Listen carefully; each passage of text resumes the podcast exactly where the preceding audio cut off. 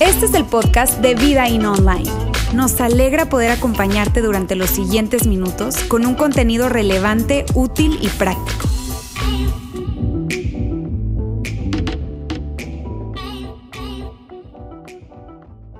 Muy bien, aquí estamos ya con nuestros invitados de lujo. Charlie y Pili, muchísimas gracias la verdad por estar con nosotros el día de hoy. Hoy vamos a tener una conversación, una charla y a través de esta conversación yo tengo algunas preguntas que hacerles. Podemos seguramente aprender, eh, salir desafiados, inspirados, por supuesto.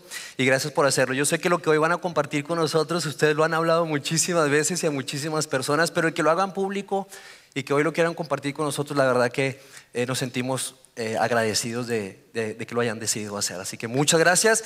Y creo que la mejor forma en que podemos comenzar el día de hoy es conociéndolos. ¿Por qué no ustedes se introducen, eh, se presentan, por favor, nos hablan un poquitito acerca de ustedes, su familia, sus hijos? para todos los que nos están viendo en este momento aquí en el auditorio y a través de la conexión, quiero decirles que Pili y Charlie no son de aquí, ok, son de Costa Rica.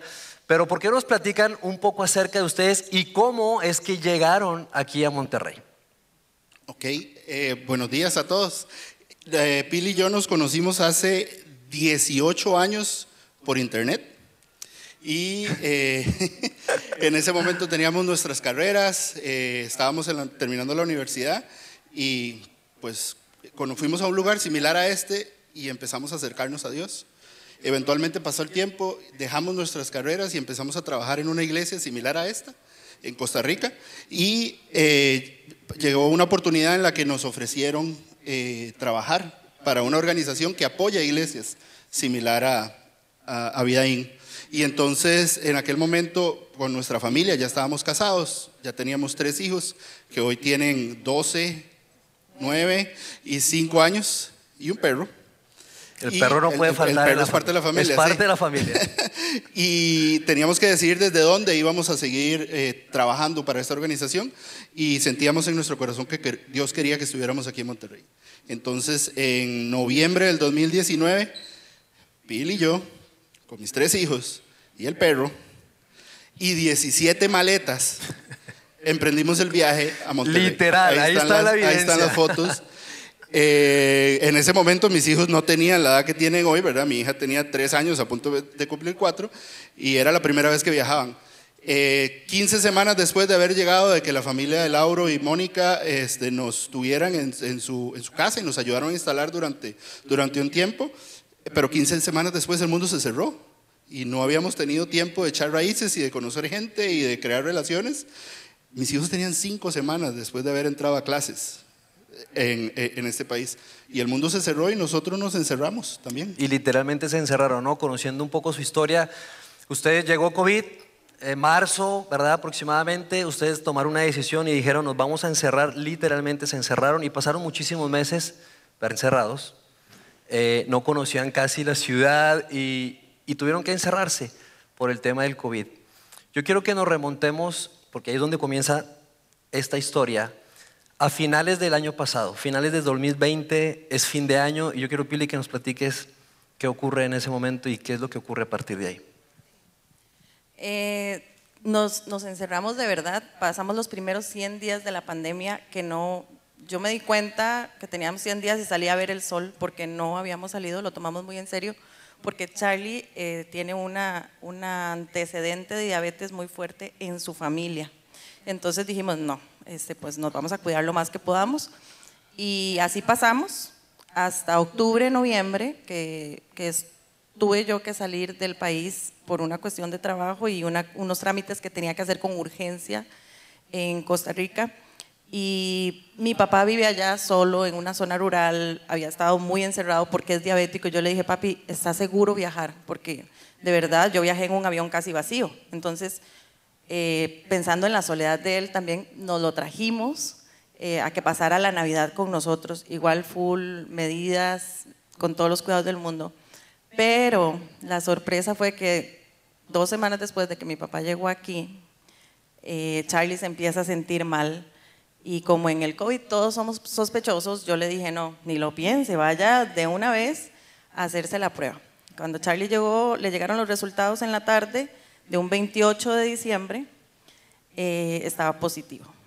Entonces mi papá y yo nos fuimos a hacer la prueba porque pues habíamos viajado juntos y todo. Y, eh, yo, yo no tenía COVID, pero mi papá sí. Entonces en ese momento empezó todo. Empezamos a reorganizar cómo nos acomodábamos dentro de la casa. Este, empezamos a... Fue como un campamento. Niños para allá, enfermos para acá. Eh, cómo organizamos la, comida, tenemos que subirle la comida, tocar la puerta, nadie salga, todos afuera. Y, empezamos a, trabajar, pero se empezaron a juntar, a partir de ahí se empezaron a, juntar una serie de cosas que parecían inexplicables. Eh, compramos un oxímetro, estaba malo. Eh, Charlie decía que la saturación estaba muy baja. Llamamos a una neumóloga, cuando llegó nos dice, no, el oxímetro está malo, él no está tan mal, gracias a Dios, todo parecía bien. Compramos otro oxímetro em, y el 31 de diciembre el segundo oxímetro se daña, deja de, o sea, no, no encendía. Cambiamos pilas, no, no había forma. Entonces yo empiezo a pedir ayuda en el chat de vecinos porque era 31 de diciembre y yo pues tal vez algún vecino me lo deja en la puerta. Apareció una, una vecina que nos dejó y pues ya como que estuvimos un poquito más en calma, fue bien tenso, la cena de ese 31 fueron sándwich y Charlie, por dicha, tuvo el apoyo de un, de un médico. Sí, fue, fue, muy complicado porque pasaban todas estas cosas y hablábamos, la neumóloga se enfermó, entonces ya cambiar de médico a la mitad del tratamiento, porque la operaron, no podíamos hablar con ella, no sabíamos cuál era el protocolo, no teníamos seguro en este país. Entonces no sabíamos ni siquiera a dónde ir. Yo me acuerdo que yo le escribí a la embajada, decir, ¿qué hago si tengo que ir al hospital? Y entonces ellos me dijeron, no, te toca tal, tal clínica. Y yo, ok. Y, estaba muy, yo soy muy ansioso también, estaba muy preocupado por esto de, de la diabetes mi suegro también es diabético, hipertenso, entonces estábamos muy preocupados por eso y en eso hablé con mi, con mi padrino, que es pediatra eh, en Costa Rica, y le pregunté, entonces él se tomó el tiempo de explicarme todo el protocolo y que los esteroides y que tuviera cuidado porque el esteroide me podía hacer mal con el azúcar, pero me dijo algo que no se me olvida, me dice, tenés mucho cuidado con la parte mental. Mm. Porque si bien es cierto, la enfermedad puede ser muy fuerte y puede ser muy pesada, la parte mental es muy importante porque afecta mucho. Entonces fue algo que a mí se me, se me, quedó, se me quedó grabado de todo eso. Y, y me acuerdo que, que, bueno, que a Pili se le, se le, iban sumando las cosas porque yo me sentía mal y, y, ella cada vez tenía que hacer más cosas, ¿verdad? El tanque de oxígeno y, otras cosas que tenía que estar haciendo. Sí, eh, ya Charlie se adelantó un poquito en la historia, pero llegó un punto en que nos dijeron mejor apóyense con un tanque, pero para ese momento era cuando estaban los hospitales llenos, estaba escaseando los tanques, no, no, no, podíamos conseguirlo fácilmente. Eh, entonces empezaron a juntar varias cosas. Lo que para mí era prevención, voy a buscar un tanque por aquello, resultó, no, necesitamos tres, porque solo hay de los chiquitos, entonces había que hacer un cálculo matemático para la... Para el tanque, para ver cuánto dura, exacto, porque dependiendo de la cantidad, bueno, luego había que inyectarlo. Y ¿Sabías inyectar? No, yo no sabía inyectar. Eh, yo, yo dije, bueno, me, me, quito el sombrero delante de las enfermeras, porque yo tenía solo dos enfermos y de repente tenía un archivo ahí, un expediente con, con el nombre de cada uno, horas de medicamentos, pero los, los tres niños se fueron eh, contagiando, fueron pues saliendo con síntomas y yo al final de esa semana también estaba eh, positiva. Contagiada. Ya estaba contagiada. Eh, de hecho, cuando ya Charlie tenía oxígeno, ya yo me sentía, ya, ya había avanzado bastante la enfermedad y me sentía, yo, la diferencia eran tres días entre ellos y yo. Y, para ese momento, pues la ansiedad me empezó a pegar cada vez más, yo me sentía cada vez más ansioso, empecé a tener pensamientos negativos, o sea, no, no estaba tan mal, la verdad, pero empecé a pensar, ¿y si me muero? ¿Qué hacen con el cuerpo? Y, y yo, wow, ¿verdad? Y en ese momento yo dije, voy a llamar a Roberto. Y llamé a Roberto, eh, a Roberto Bautista, y le dije, mira, es que estamos enfermos, pasa esto. Y, y, de nuevo, otra frase que no se me olvida, Roberto me dijo, como dice Roberto, ¿verdad? Mira, mira, mira. Eh, mírame, mírame, eh, este es un momento para que la, la iglesia sea iglesia. Y no se me olvida esa frase. Entonces, cualquier cosa que tú ocupes, lo que sea, dime lo que, dime de verdad. Eh, eh, y, se me quedó muy grabado eso, ¿verdad? Cuando Roberto me dijo, este es un momento para que nosotros como iglesia seamos iglesia para ustedes. y, bueno, y como decía Pile hace un rato, el 31 de diciembre fue caótico. Sí, de hecho, esta frase fue súper importante para nosotros porque eran fiestas, tenemos personas aquí que son nuestros amigos, pero nosotros teníamos muy poco de vivir aquí y no hemos estrechado relaciones como fuertemente, entonces se nos hacía como un poco complicado pedir ayuda. Para nosotros era como, vamos, ahí vamos, estamos manteniéndolo bien, a buen ritmo, pero cuando todo se empeoró, vino la frase de Roberto, es un buen momento para que los ayuden.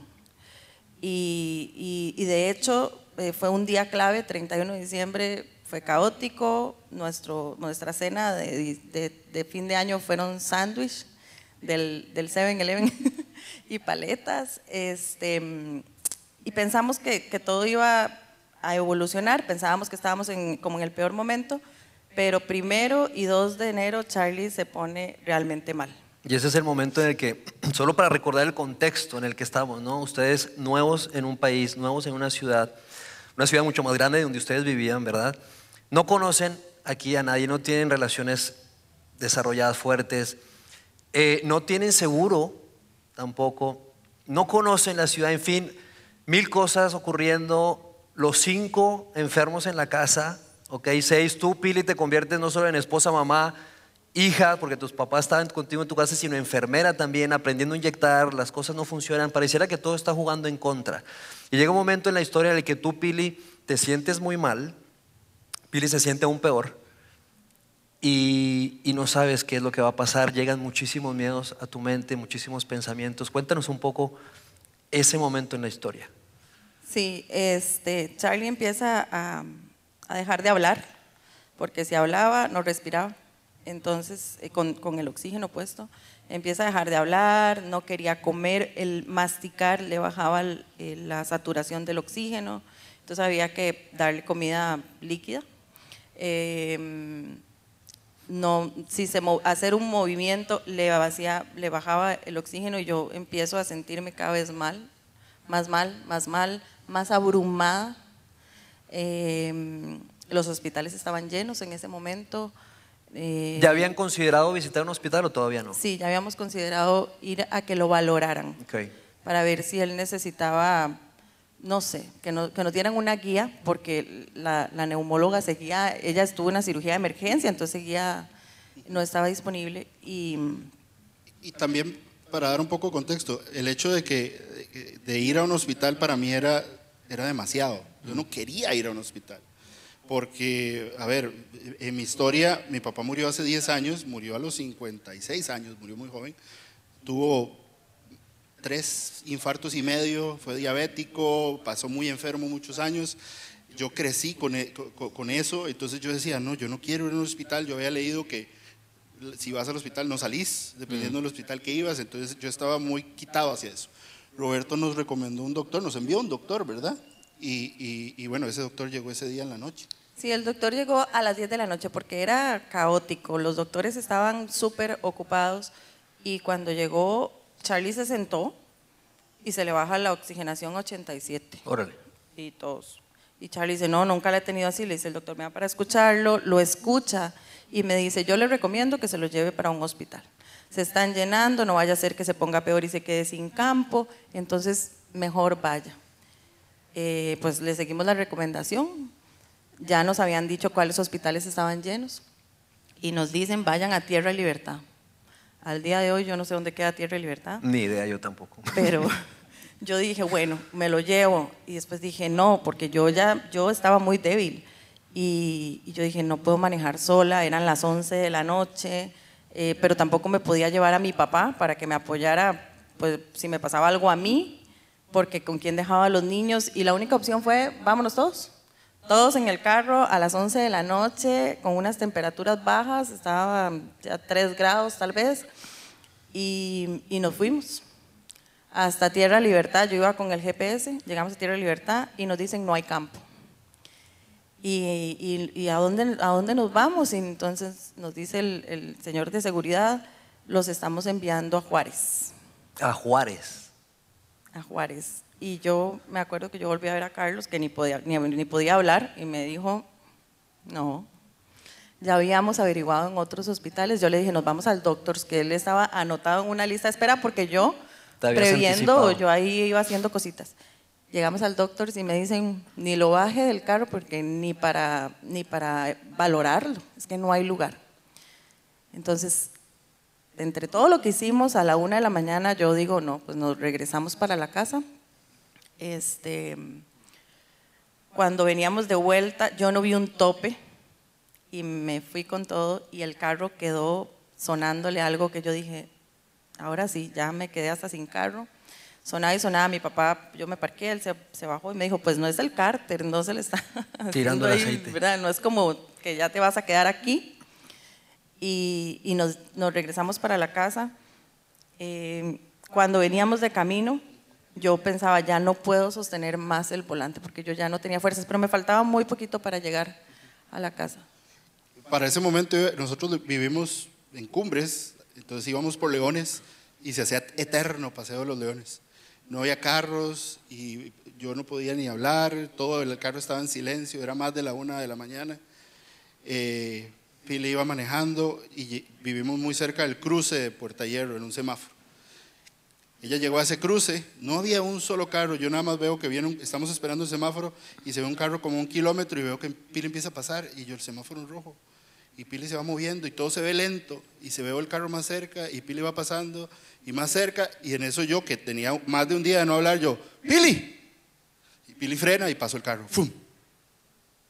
Y en ese momento fue como, nos quedamos, ¿qué? Dos minutos ahí, en media calle, diciendo, ¿qué acaba de pasar? Casi nos matamos. Llegamos a la casa y sin hablar, ¿verdad? De, de la impresión de lo que había pasado, Pili seguramente pensando, wow, ¿qué es lo que está pasando? ¿Cómo es que casi choco en este momento? O sea, ¿en qué nivel de estrés podemos estar? Y en ese momento dice Pili, hay que ir por un tanque en estos momentos. Y, y nosotros, pero acabamos de llegar, son la una y media de la mañana. Mi hijo de 12 años le dijo a Pili, mamá, deme el GPS, yo me voy con mi abuelito. Y a esa hora se montó mi hijo en el carro con mi abuelito, yo me fui para arriba y fueron a buscar un, un, Un tanque. un tanque, eh, a como fueron. Y, y bueno, después de eso ya casi no me acuerdo. Sí, después de eso, pues darle el carro a mi papá era algo que se acumulaba. Eh, ya mi papá estaba de salida del COVID, eh, pero eran las 2 de la mañana, regresaron a las 3. Ese día yo me sentía realmente mal. Cuando eh, fue eso del- de que casi chocamos, yo me sentía, yo dije, ya, ya yo no puedo más. O sea, ya de verdad, es- probablemente era mi peor día. No sé qué número de día era. La gente va contando el día 1, 2, 3 y yo iba seguro por el 9. Y yo decía, ya, ya, yo necesito de cuidarme a mí porque eh, había gastado todas mis energías. Eh, ellos regresan con el tanque de oxígeno a las 3 de la mañana. Yo le pongo el, el tanque a Carlos y me doy cuenta de que probablemente esos tres tanques me lleguen a las 8, mucho, ¿verdad? A las 8 de la mañana, tal vez antes. Como a las 5 y 45 yo le pongo, le cambio el tanque que se acaba de acabar y me acuesto, le digo, voy a dormirme 15 minutos y ahorita vengo a revisar cómo va, porque ya él tenía el tanque a full, entonces estaban acabando más rápido. Más rápido. Y yo me acuesto y yo recuerdo que yo me, me cobijé así, estaba durmiendo en un, en un sofá y yo me cobijé bien envuelta y yo dije, no me caliento. Yo me sentía fría totalmente, toda fría, fría y no había forma de calentarme. Y yo dije, pues seguro me voy a morir. Ahí yo dije, pues si me voy a dor- dormir, ojalá me muera dormida. Porque, porque yo, eso era lo que sentía, me sentía sin fuerzas, ya, ya yo sentía que no podía, como cuando uno se desmaya, así como que ya se va quedando, así me sentía yo, pero por 10 minutos, y fría, fría, fría. Yo dije, no, yo ya aquí me morí. Y, y lo que pasó por mi mente fue, ya entendí por qué está mi papá aquí. Si yo me muero y Carlos se muere, pues aquí está mi papá y se queda con mis hijos. Y, y ya, eso fue, yo, yo me quedé dormida. A los cinco minutos me desperté y dije, no, yo me tengo que levantar y tengo que seguir haciendo porque si no, mi mente me va a ganar. Yo no me voy a morir. Y, y ahí apareció una persona que fue providencial para nosotros en ese momento. Uno de los héroes de ustedes, de personales, pues, en esta historia. Exactamente. eh, eh, esa mañana, pues ya había gente, ya había un rol de gente trayendo, llevando eh, tanques, pero en eso yo no estaba revisando el teléfono, tenía días de no revisarlo y en eso llegó un mensaje y veo que era Víctor, el, el muchacho que estaba cantando ahorita en los coros de, de camisa amarilla. Este, yo a él lo conocía de, vista, nada más de saludarlo. Y él me dice, Charlie, me avisaron que estás enfermo, lo que sea que necesites, decime. Y me acuerdo que yo nada más le dije a Pina, mira, tal vez de ayuda. Se acabaron los tanques y a la una de la tarde la persona que en el rol iba a ir no podía o se acabaron antes, no sé, por, lo que sea. Y Pili habló con Víctor, Víctor, ayúdeme, pero necesito que corra porque se- ya se nos va a acabar. Y si Charlie no tiene oxígeno, no sé qué va a pasar.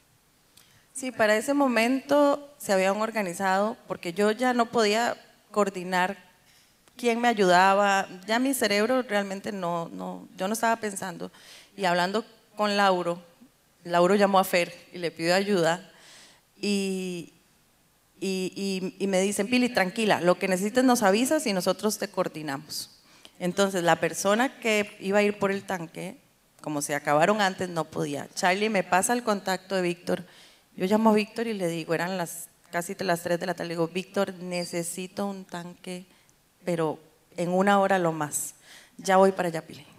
Víctor llegó a la casa, recogió el tanque, se fue. Y me dice, Pili, hay mucha presa. Mucha- mucho tráfico, mucha mucho, fila, mucho tráfico, tráfico. mucho tráfico. Me dice, Pili, hay mucho tráfico. Yo no sé, Víctor, haga algo. Cuando llega me dice, Pili, hay mucha fila de, de gente para, para recargar tanques. Y yo, por favor, hable con todos y dígale, yo me voy a quedar sin oxígeno. Porque yo calculaba el tiempo y yo decía, no me va a alcanzar. Ahí yo me acuerdo que yo dije, ya yo no estoy en esta, o sea, la capacidad Sí, estaba seguir- sobrepasada. Sí, de seguir sacando esos cálculos, de seguir pensando en eso porque no me estaba dando tiempo y yo decía, pues se me va a morir. Si yo, si yo sigo a cargo, se me va a morir. Entonces me ofrecen una enfermera, en lo que estamos hablando con la enfermera, me doy cuenta que ya a Charlie le quedaban cinco minutos de oxígeno y Víctor no ha regresado. Me dice, me faltan como 15 minutos, Pili, para estar allá.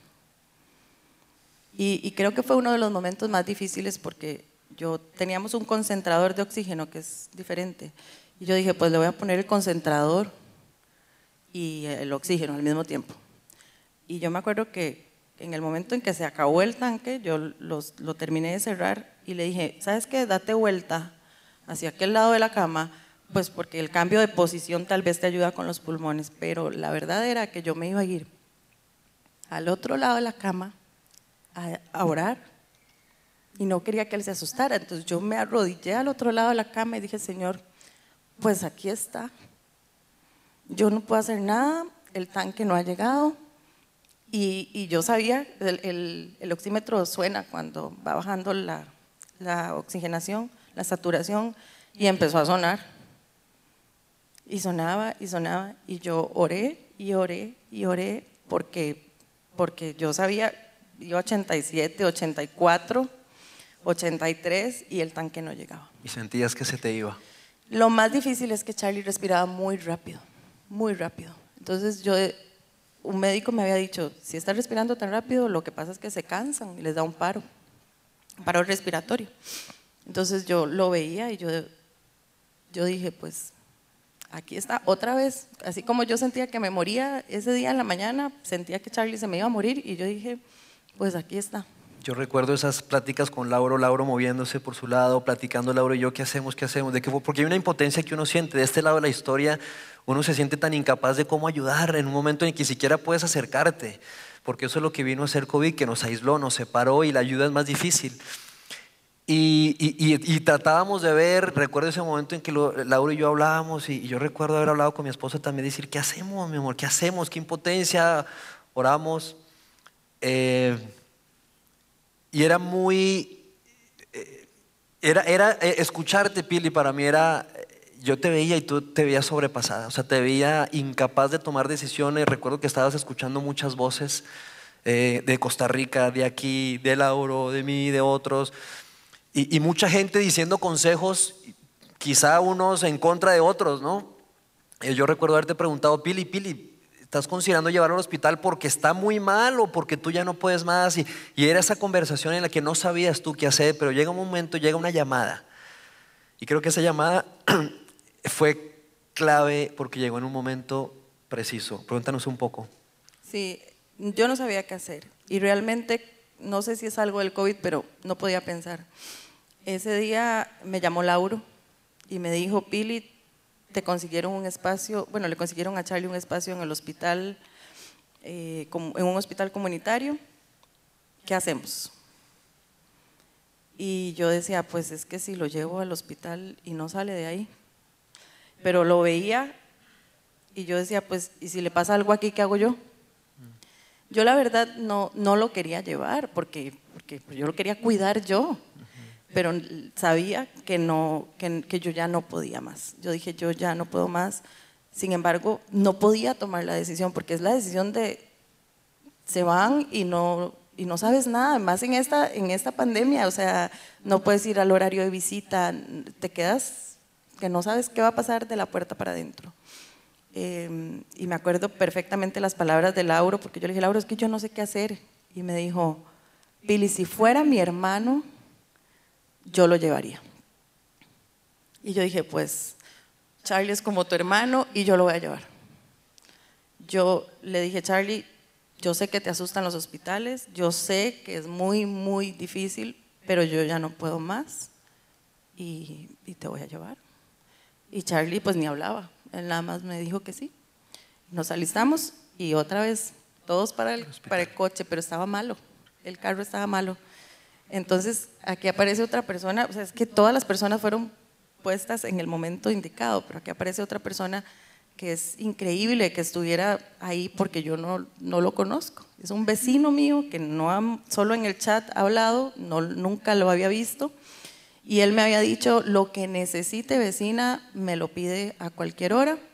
Yo lo llamé y le dije, señor Gerardo, mire, qué pena, pero me están enviando a un hospital, yo no sé llegar y la verdad, en la condición en la que yo estoy, ni el mapa le voy a entender. Aparte, yo aquí no he manejado mucho.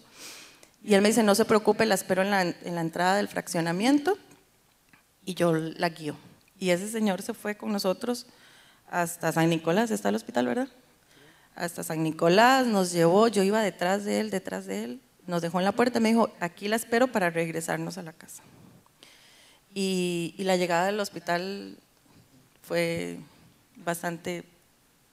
Sí, yo, yo me acuerdo ese camino al hospital de ver, de ver el carro del señor Gerardo, de haber escuchado que eh, Manuel y Adriana fueron los que nos habían conseguido esto, yo a ellos los, los había visto. Manuel y Adriana son de la iglesia. Son de la iglesia y los había conocido una vez y nos consiguieron espacio en ese lugar.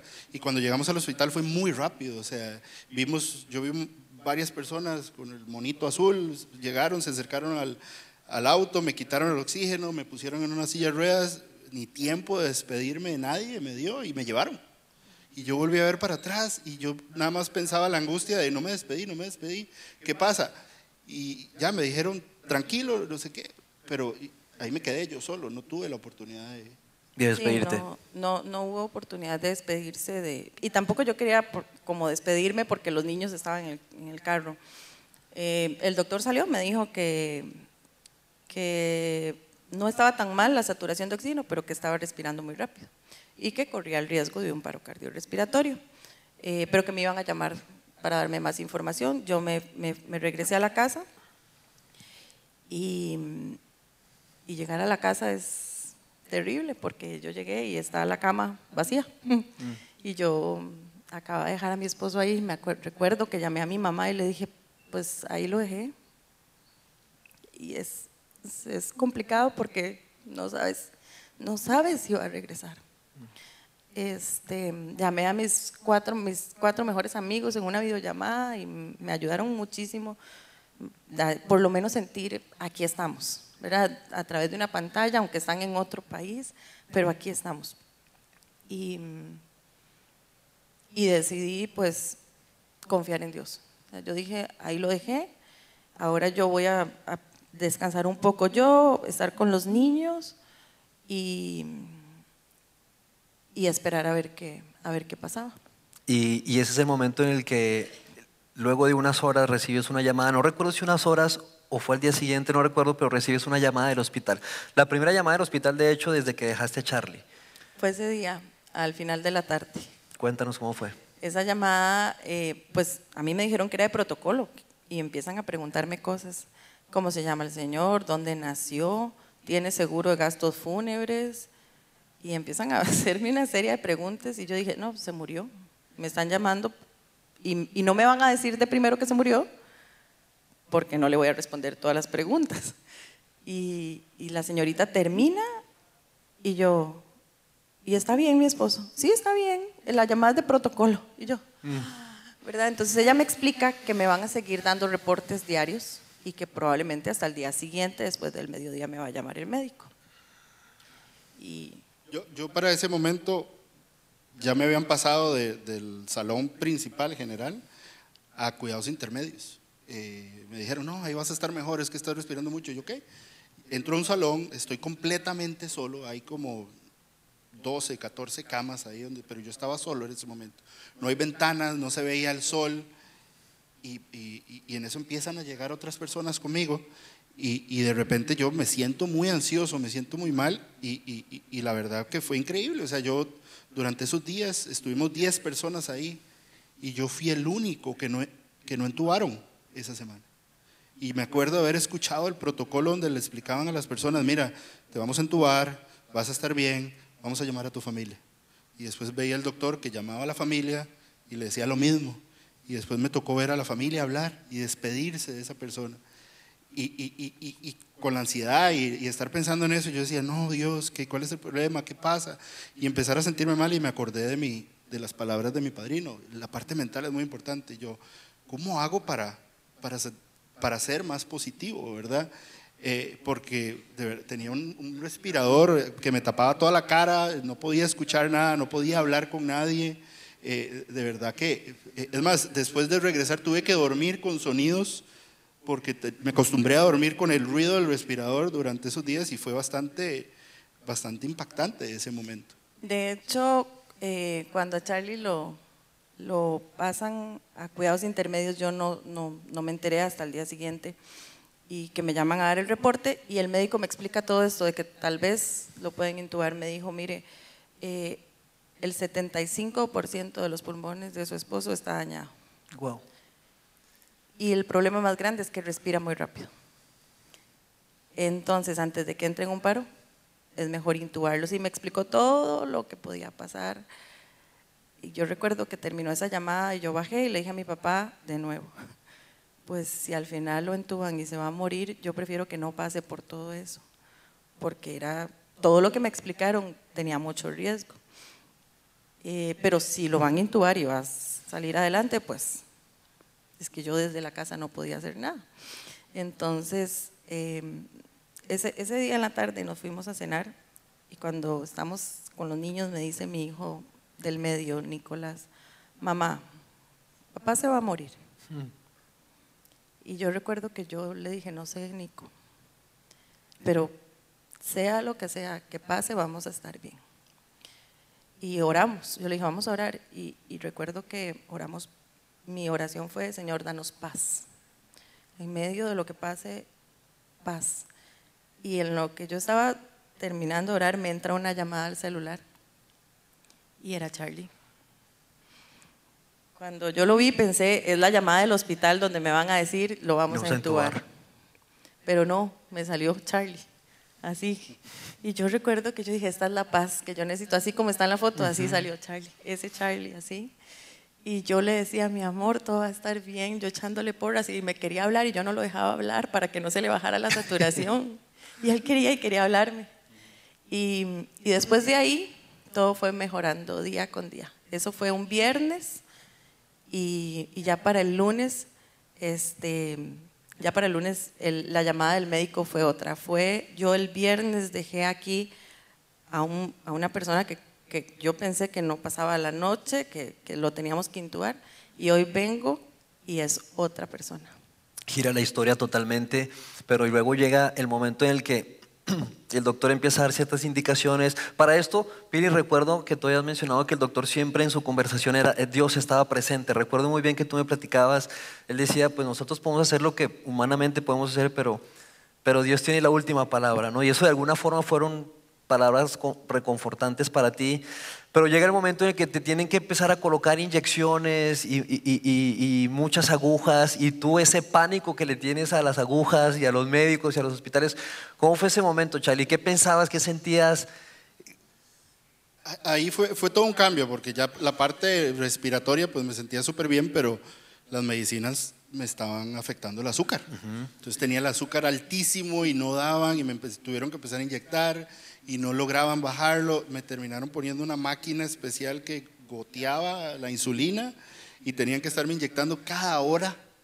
Y tras de eso a veces no, no podían sacarme sangre, entonces tenían que pincharme varias veces y, y, era, era complicado. Y en la casa pues todo cambió porque ya para ese momento empezó a llegar comida ¿verdad? Y cantidades de comida, y todo esto me di cuenta después, ¿verdad? Eh, gente llegando con comida, con comida con mensajes, no cabía la comida en la refrigeradora, este, y pasaron los días y fue, fue algo, fue, toda una experiencia eso. Sí, de hecho, de las cosas que, que más me impactaban a mí es que yo estaba preocupada porque me sentía sola. Yo no estaba en mi país, no tenía mi familia cerca eh, tenía ya 12, 13, 14 días de, que había empezado la enfermedad y de repente empieza a llegarme comida, empiezan a dejarme, una vecina me dejaba el caldito de pollo en las gradas, eh, ahí todos los días desde que dejé a Charlie en el hospital.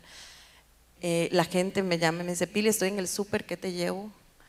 el líder de, de, nuestro grupo de vida me dice, Pili, te pago los recibos, yo ni me acordaba de los recibos de la luz, el agua y el gas y empieza a aparecer este montón de gente que, que, nos está sosteniendo, porque yo, yo me sentía mal, Charlie en el hospital, pero alrededor todo estaba llegando a mi casa, todo estaba llegando, llegando, lo que yo sabía que necesitaba y lo que no me imaginaba, como el agua y la luz, me lo estaban, me lo estaban, alguien estaba adelantado en eso.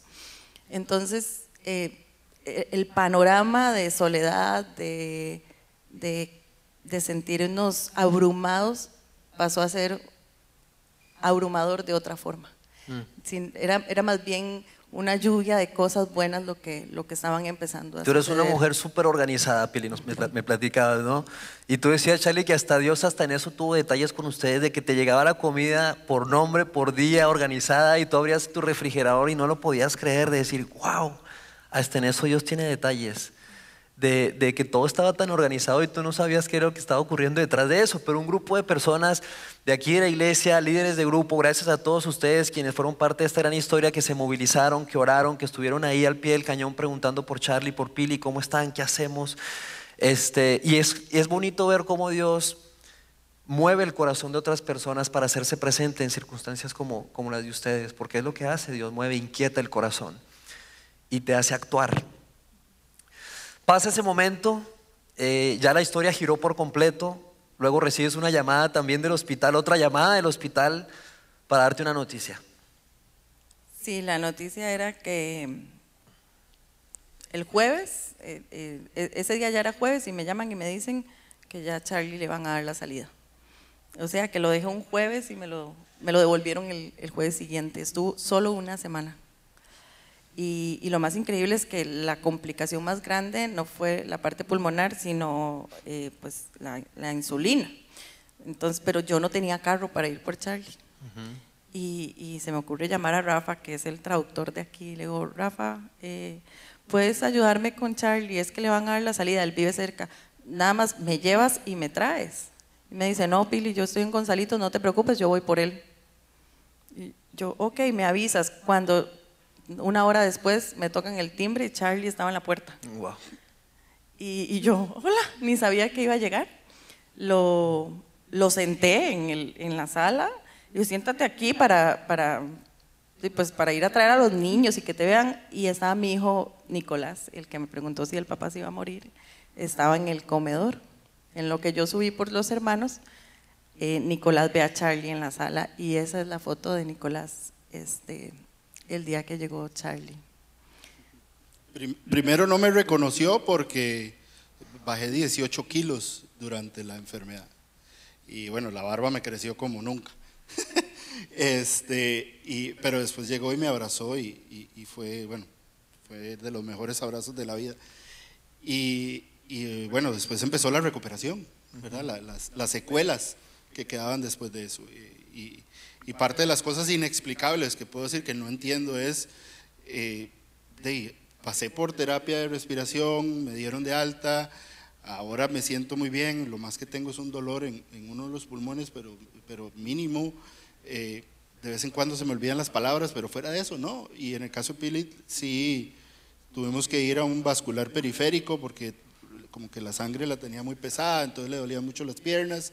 Pero aparte de eso, después de toda esta experiencia de contar esta historia, decir, eso es nada, para, para haber visto lo que hemos, lo que hemos visto. Sí, para yo haber pasado una llamada donde un médico me dijo, prepárese porque las probabilidades de que lo pasemos a cuidados intensivos y lo intubemos son muchas, muy altas.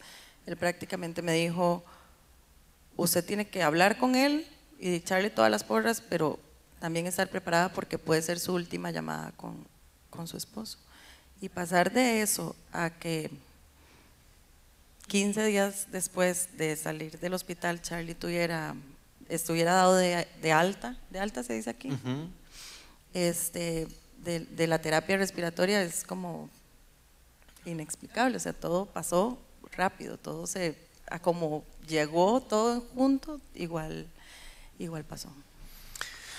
Llegas a casa, están en casa una vez eh, más, juntos, reunidos, felices, me imagino, me imagino ese abrazo, Charlie, que dices que ha sido uno de los abrazos, mejores abrazos de tu vida, ese abrazo con Nico.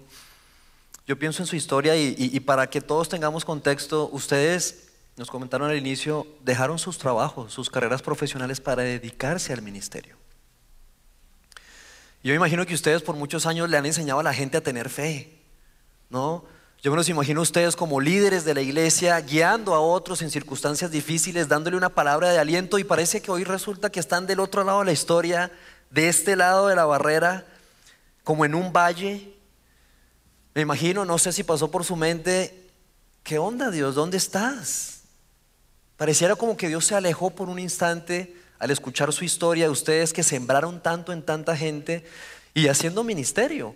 Pero ahora están de este lado de la historia y, yo quisiera preguntarte a ti, Pili.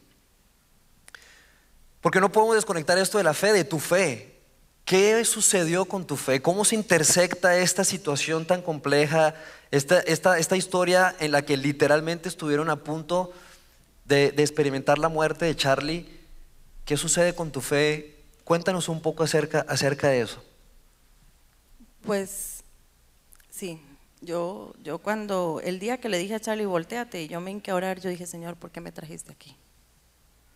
Yo dejé todo, todo en mi país para venir a pasar aquí una pandemia y que mi esposo se quede aquí.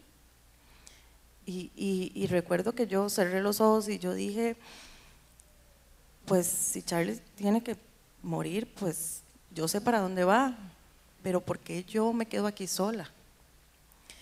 Y, yo empecé a orar y, empecé a orar para que Dios me fortaleciera a mí, para que me diera la confianza que yo necesitaba en ese momento. Y no puedo decir que fue en ese momento que pasó. Yo voy y lo dejo al hospital, yo me regreso a mi casa, veo la cama vacía y sigo preguntándome, ¿qué hago yo aquí sola? O sea, si esto estuviera pasando en mi país sería diferente porque yo tenía gente, pero yo me sentía sola y, ya había empezado a llegar toda la comida, ya había empezado a llegar todo, pero yo, y, mi soledad era más como, ¿por qué Dios no, no está aquí como yo quería? Cuando lloro y le pido a Dios paz y, y aparece Charlie en el teléfono y todo empieza a suceder, yo me empiezo a dar cuenta de que yo no estaba sola. Yo me empiezo a dar cuenta de que Dios estuvo ahí siempre de que Dios tenía lugar en el hospital para Charlie ese día, no el día de entierro y libertad, sino al día siguiente en un hospital que fue increíble para nosotros. que Dios estuvo ahí en, cada plato de comida, que Dios estuvo ahí en cada oración que hicieron, que sé que fueron muchas, y empiezo a, a entender que, que, Dios me trajo aquí y tendrá un propósito y que aunque yo me he sentido sola en, en, toda la pandemia, en que no hemos podido hacer amigos, en que, en que todo, todo viene muy de atrás, ¿verdad? Pasar la pandemia, creo que todos nos hemos sentido solos en algún momento. Y Dios me estaba diciendo, no, pero es que yo sí estoy aquí. Yo sí estoy aquí y este sí es tu lugar. En ese momento en que tú tenías esa conversación de por qué, en fin, tú, tú usaste una expresión que me llama mucho la atención y quisiera que la explicaras. Tú dijiste, Fer, y yo experimenté en ese momento de mucha ansiedad y demás una paz rara. ¿Qué es eso? ¿Qué significaba sí. eso? ¿Qué es eso de una paz rara? Es, es, esta paz. Cuando Charlie me llama y yo lo veo ahí, yo dije, no, ya está. Es, ya Charlie va a salir de esto. Y es una paz de, de, rara porque no estás feliz y en paz y relajado en un, en un sofá, pero estás seguro. Estás seguro de que todo va a estar bien. Eh, era esa convicción. Yo dije, no, es que todo va a estar bien. Yo estoy orando, le estoy pidiendo a Dios paz y Dios me pone así, míralo, aquí está, está y está bien. Fue como que yo dije, Dios desde el cielo dijo, va a hacerle una videollamada a Pili. Ahí se lo pongo, ahí está y está bien. Y a partir de ese momento yo sentí en mi corazón, todo va a estar bien. Yo quiero tomar eso para decir algo, porque yo pienso que nuestra cultura pareciera que, pareciera que tener fe significa, pareciera que hay gente que tiene mucha fe y que es un superpoder, y que si tienes mucha fe, entonces Dios actúa, y que si tienes poca fe, Dios no actúa. Pero eso no es la fe que, que, que vemos en las escrituras, esa no es la fe del Nuevo Testamento, la fe es la que tú dices, la fe es la que confía en Dios.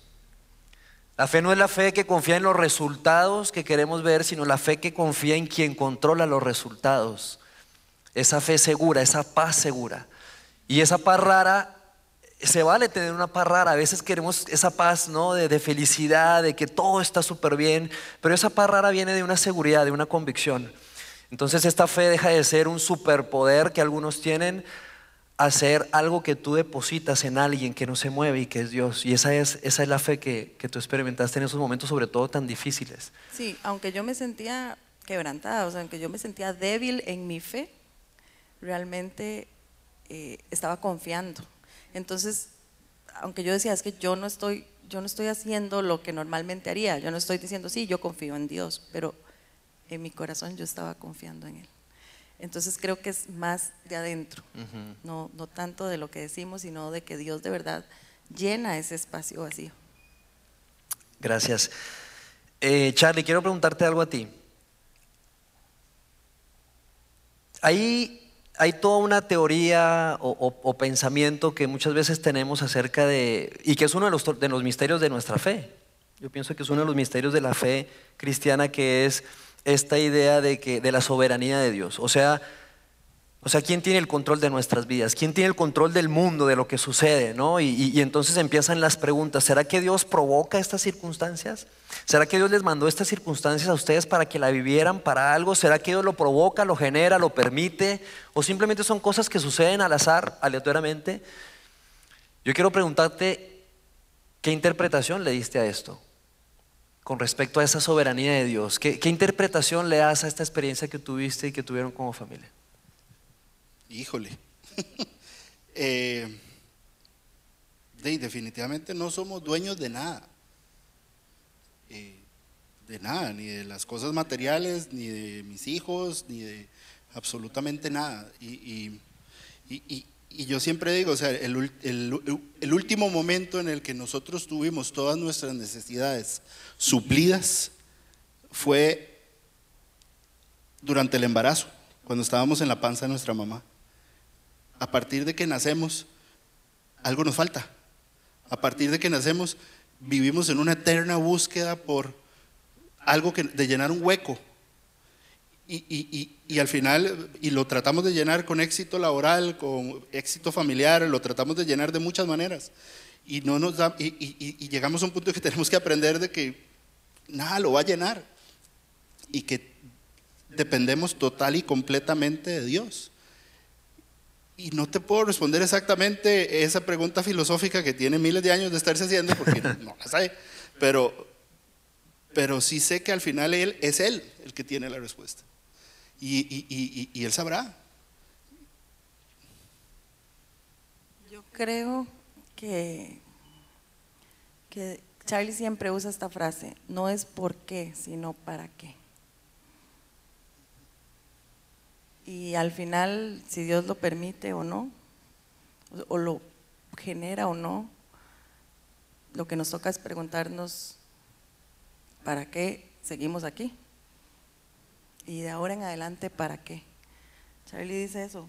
Sí, y, a ver, nosotros pasamos, yo digo que esto es como estrés postraumático.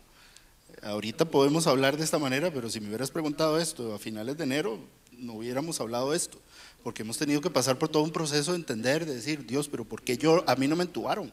¿Por qué, por, qué no bajé 25, no solo 18 kilos? ¿Me entiendes? O sea, uno pasó por todo un proceso que de verdad este, ahí vamos entendiendo. Sí, no, aquí nos faltarían horas para seguir hablando acerca de esto. Este, y gracias, la verdad, por, por, yo sé que puede ser en un momento complicado revivir esos momentos, este, esas emociones. Realmente gracias por hacerlo. Yo quisiera, no quisiera cerrar el día de hoy sin, sin darle la oportunidad a ustedes para, pues aquí está la audiencia, para dirigirse aquí a las personas que están aquí en el auditorio, para ver directamente la cámara. ¿Y qué sería ese mensaje con el que ustedes quisieran que hoy nos fuéramos?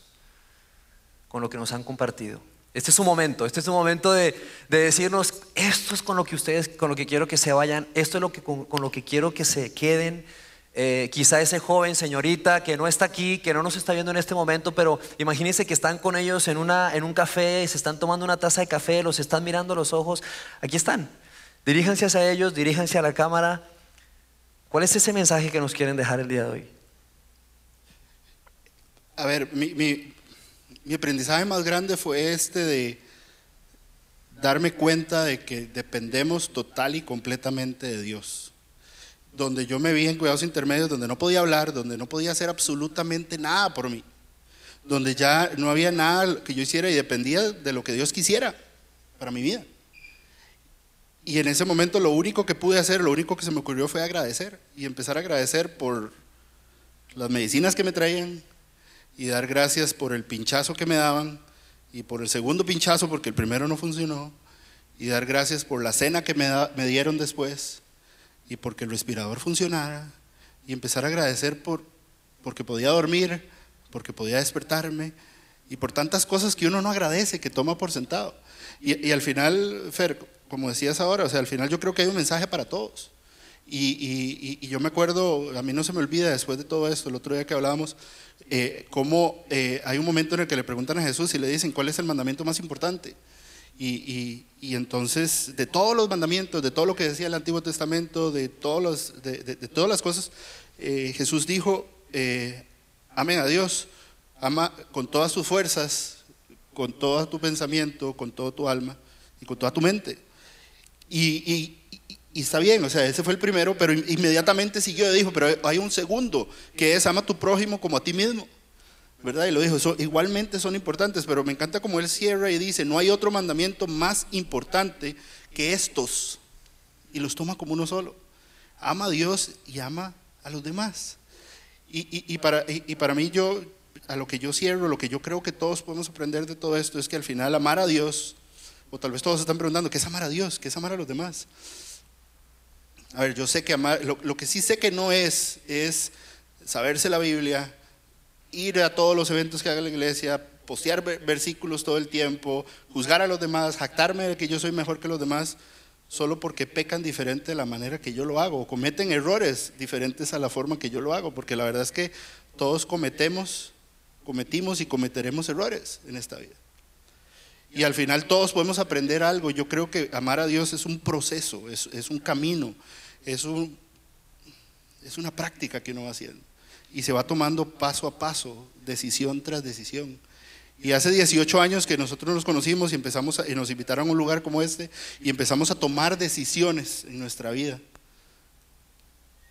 Poco a poco, Creo que todos lo podemos hacer. Y puede ser que, que, que, que usted hoy, la decisión que usted pueda tomar, yo no estoy hablando de que, de que tomen una decisión igual a la mía, o sea, a mí me ha tomado 20 años llegar acá. Pero puede ser que si hoy, si usted está lejos de Dios, su decisión sea algo tan sencillo como darle like al video de hoy. Porque nunca lo ha hecho, porque nunca se ha aceptado a verlo o, aprender más, porque tal vez nunca se ha tomado el tiempo de darle tiempo a Dios en su vida. O el hecho de empezar a priorizar a Dios en sus decisiones y en su vida.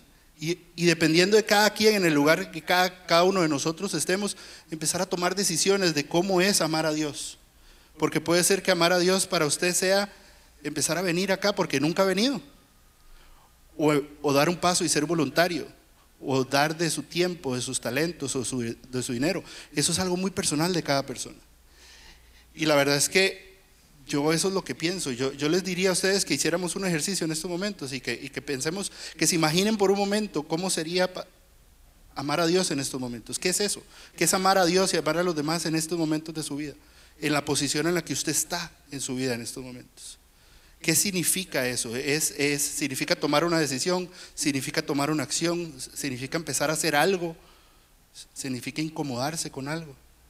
Y amar a los demás, eh, eh, en el versículo lo dice muy claro. Dice que la medida de amar a los demás es como a ti mismo. Ame a los demás como usted quiere que lo amen, trata a los demás como usted quiere que lo traten. Entonces, imagínese cómo es amar a los demás en estos momentos. ¿Cómo quiere usted que los demás lo traten a usted? Empieza a hacerlo. Piense, ¿qué es lo que puede hacer? ¿Qué puede hacer saliendo de aquí? ¿Cuál es la decisión que va a tomar mañana el lunes? Decídalo. ¿Cómo va a amar a los demás ahora? Decídalo en estos momentos. Es interesante porque la respuesta a esa pregunta que yo le diría a la gente es la segunda parte del versículo, es ama a los demás como te gustaría. Yo recibí ese amor de la iglesia.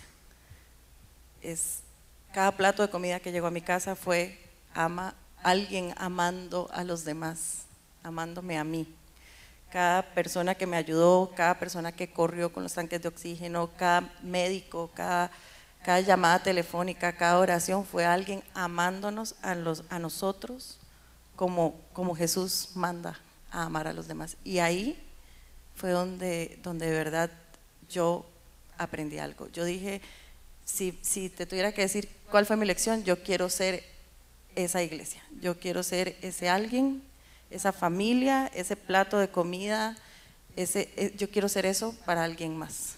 eso es lo que yo le diría a las personas. Podemos ser eso para alguien más. Ser iglesia. Gracias, gracias chicos. Y, yo quisiera que con esto que nos están compartiendo Charlie y Pili, les pido por favor que vayamos para allá, porfa, porque vamos cerrando este momento. Yo no quisiera perderme la oportunidad de, de que oremos, de que oremos juntos y que ahí donde estás, tú que nos estás viendo a través de esta transmisión, también ahí donde estás, que podamos cerrar nuestros ojos, no porque algo mágico va a suceder cerrando los ojos, sino simplemente para concentrarte y que platiques con Dios. Yo quiero que platiquemos ahorita con Dios y quiero usar mi fe, nuestra fe y unir nuestro corazón y que podamos hablar acerca de esto con Dios, acerca de esto que nos dicen Charlie y Pili. Oramos. Dios, gracias.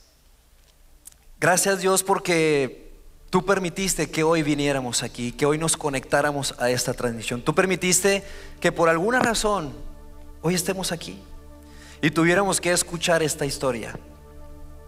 Gracias porque tienes a Charlie con vida, a Pili con vida, su familia está recuperada, Tú tienes un propósito, Padre, con cada cosa que nos sucede. Somos tus hijos, Dios. Tú eres nuestro Padre y tú tienes planes de bien. Tú tienes mejores planes que los que nosotros tenemos con nosotros mismos, Dios. Así que, Dios, yo quiero hoy, y no sé qué, no sé qué esté pasando cada persona que está en este momento orando, qué circunstancia difícil, situación adversa.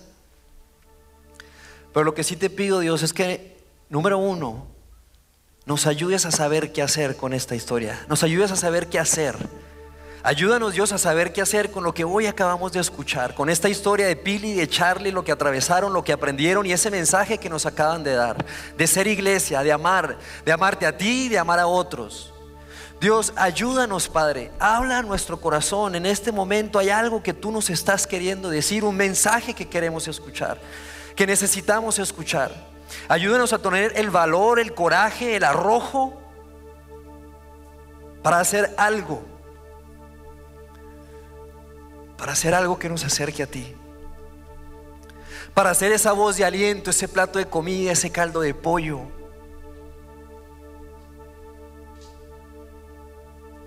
Dios, tú eres soberano. Tú tienes una voluntad perfecta, agradable y buena para cada uno de nosotros. Tú eres bueno, Dios. Tú tienes planes de bien para nuestras vidas. Y aún y con que no sepamos cosas, aún y con que no sepamos la razón por las que nos suceden cosas difíciles que nos duelen en el profundo, en lo profundo de nuestro ser, de nuestro corazón, que nos hacen llorar, que nos hacen sufrir, aún y con todo eso, Padre, podemos confiar en ti.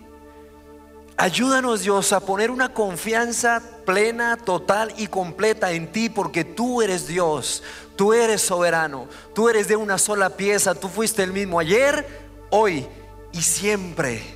Ayuda a cada persona que está aquí, que se encuentra quizá en diferente momento en su jornada espiritual y aquellos que se encuentran quizá distantes, te pido Dios que hagas algo en su corazón para que estén cerca.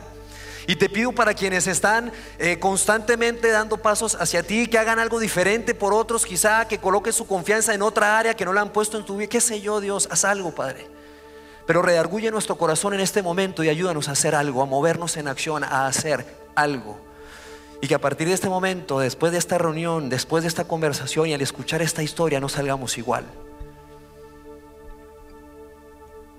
Queremos confiar en ti, porque confiar en ti es vivir seguros.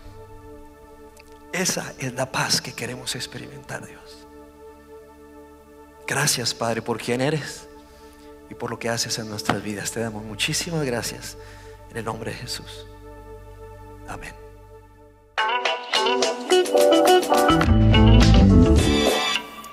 Sigue conectado a los contenidos de Vida In Online a través de nuestro sitio web y de las redes sociales. Muy pronto estaremos de vuelta con un nuevo episodio.